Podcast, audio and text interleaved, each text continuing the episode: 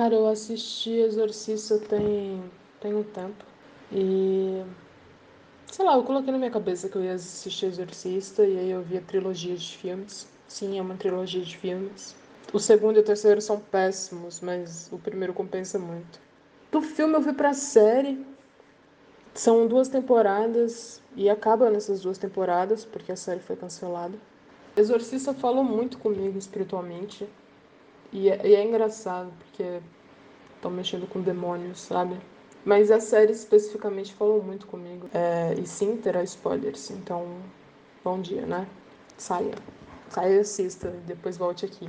Na primeira temporada você tem uma volta aí do, do Pazuzu. E você acompanha o Marcos e o Thomas, que são dois padres. E na realidade você acompanha o, o Thomas tentando convencer o Marcos é, por metade da primeira temporada a fazer o ritual de exorcismo na, na menina lá, por conta do Pazuzu. Mas já no, nos primeiros minutos da série, nos primeiros episódios, na realidade, da série, você vê o passado do Marcos e ele tá, ele tá fazendo um ritual de exorcismo em um garoto, uma criança. E ele perde esse ritual, ele perde essa criança. E aí ele fica extremamente atingido, porque foi a primeira vez que ele perdeu. É a primeira vez que ele perde alguém no ritual de exorcismo. Então ele entra, ele entra meio que no conflito interno, assim, de o que está acontecendo. E ao mesmo tempo no conflito, no conflito com a própria fé, porque Deus permitiu que acontecesse, Deus permitiu que ele perdesse aquele garoto, Deus permitiu que ele fosse derrotado. E ele entra nesse, nesse, nesse, nessa batalha com ele mesmo, sabe? De, de tentar entender o que está acontecendo. E aí ele vai para um lugar onde ex-padres ficam, padres que não podem mais exercer a função. E enfim, ele tá lá, no canto dele, fugindo, triste. Thomas aparece, tenta convencer ele, eles saem e rituais acontecem. É, a primeira temporada é muito boa, eu recomendo muito assistir a primeira temporada. E aí na segunda os dois entram nessa coisa de de sair fazendo exorcismo em todos os lugares. Eles eles viram praticamente heróis assim contra contra os demônios e enfim, Thomas está aprendendo, ele é muito chato. Thomas é muito chato.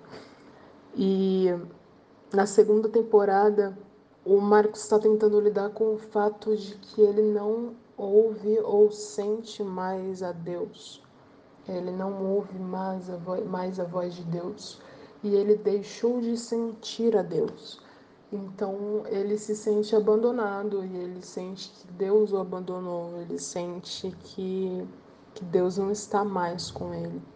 E, e isso falou muito comigo, sabe? Tipo, quantas vezes a gente se sente abandonado por Deus e quantas vezes Deus nós colocamos Deus numa posição de, de carrasco, assim, tipo, Deus me abandonou, logo Deus não me ama, Deus me abandonou, logo vai dar tudo errado porque Ele quer que dê errado, porque Deus não gosta mais de mim. E quando na verdade, se nós temos a graça, nós não estamos falando de Deus me abandonou e Deus não gosta mais de mim, porque na graça não existe Deus não gosta mais de mim, né? Não, não existe isso na graça, o que não significa que você possa sair por aí fazendo o que você quiser, mas também, né, bom senso. É, é bom, é bom, né, ter bom senso, é importante. Mas, enfim, ele entra nesse conflito e aí eu chorei, eu chorei sim, no final da série, sim, eu vou dar, vou dar spoiler do final da temporada. Eles estão nesse conflito e o Thomas sai e vai viver a vida dele sozinho. Marcos decide ficar e de repente ele, ele volta a ouvir a Deus. E ele simplesmente larga tudo. Quando ele volta a ouvir Deus, ele simplesmente larga absolutamente tudo e volta a viver a vida dele como padre. Ele volta a ouvir a Deus e, e ele simplesmente abandona tudo que ele tem porque ele voltou a ouvir a Deus. Ele entendeu o significado da vida e ele entendeu quem Deus é, sabe? Isso para mim, sei lá, mexeu muito comigo de algumas maneiras, mexeu muito comigo de algumas formas que eu achei que não fosse mexer, sabe? Eu tava, eu tava esperando só entretenimento, eu não tava esperando, tipo, é, que Exorcista pregasse para mim, entende? E, e, mexeu muito comigo isso de da felicidade que ele ficou quando voltou a ouvir Deus, quando voltou a sentir Deus.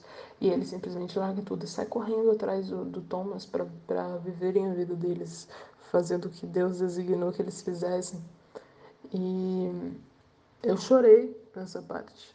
Chorei. Eu não sou muito de chorar com sério no filme, mas eu chorei bastante. Foi muito importante para mim isso, sabe? Tipo, ver o quanto, o quanto a gente depende de Deus e como nós ficamos frustrados quando nós não sentimos Ele, quando nós achamos que Ele nos abandonou. Deus não é um sentimento, a gente não pode reduzir Deus a, um, a uma sensação, porque sensações vêm e vão. E Deus nunca vai e vem, Deus sempre é, Ele sempre permanece. Mesmo quando nós vamos, Ele continua no mesmo lugar, sabe? Sei lá, para mim foi muito importante isso. Foi, foi só uma reflexão mesmo de que Deus permanece, Deus é bom o tempo todo. Que na realidade Ele não nos abandona, na realidade Ele nunca se cala. Né? Deus está sempre falando quando a gente não ouve, e na realidade muitas vezes é porque nós calamos, nós decidimos não ouvir. Foi muito importante para mim isso. E Exorcista é uma série muito boa, eu recomendo vocês assistirem. Ou não também.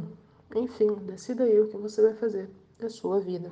Mas, mas é isso. Eu gostei bastante. então é isso mesmo. Ah, e o Thomas, quem faz o Thomas é, é um menino lá de, de RBD. Eu esqueci o nome dele, mas eu gostava muito dele. Do o menino que fazia o Miguel. Foi uma das coisas que eu gostei também, a série. É, é legal, é bacana. Sei lá, toda vez que eu via ele, eu vinha a música de, de RBD na minha cabeça, mano. Nossa, eu saí totalmente do assunto, né? Eu tava falando de um assunto mais sério, que não tô falando de RBD. Mas enfim, eu gosto muito de RBD. Eu, eu acho que a pessoa, quando ela não gosta de RBD, ela ouviu errado. Ou ela não ouviu, né? Tem sempre essa opção. Então é isso, fica aí as duas as duas recomendações aí, né? Assistam Exorcista e ouçam RBD, que RBD é bom demais.